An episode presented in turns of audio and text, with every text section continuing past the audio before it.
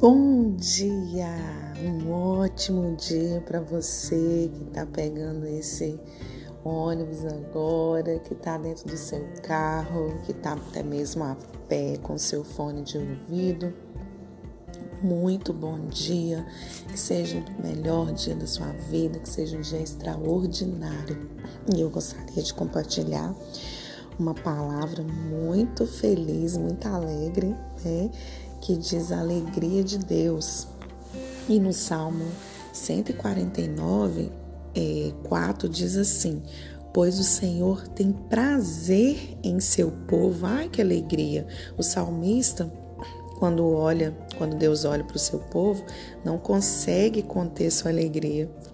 Ele dá um riso largo e um sorriso ansioso.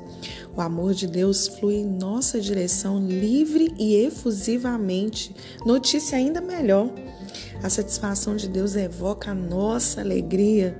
Constrangidos pelo prazer de Deus em nós, só podemos dar lugar a uma celebração festiva com o restante do povo de Deus.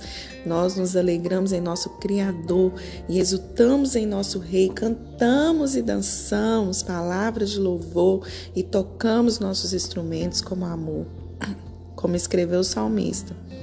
Louve o nome dele com danças acompanhadas de tamborins e harpas. Em outras palavras, fazemos festa. Não conseguimos conter nossa reação a tanta bondade.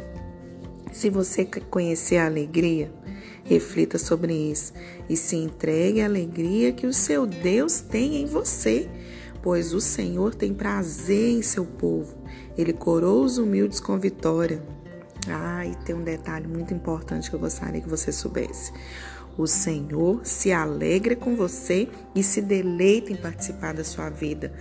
Então, hoje, o que, é que eu quero dizer? Deixe o Senhor fazer parte da sua vida.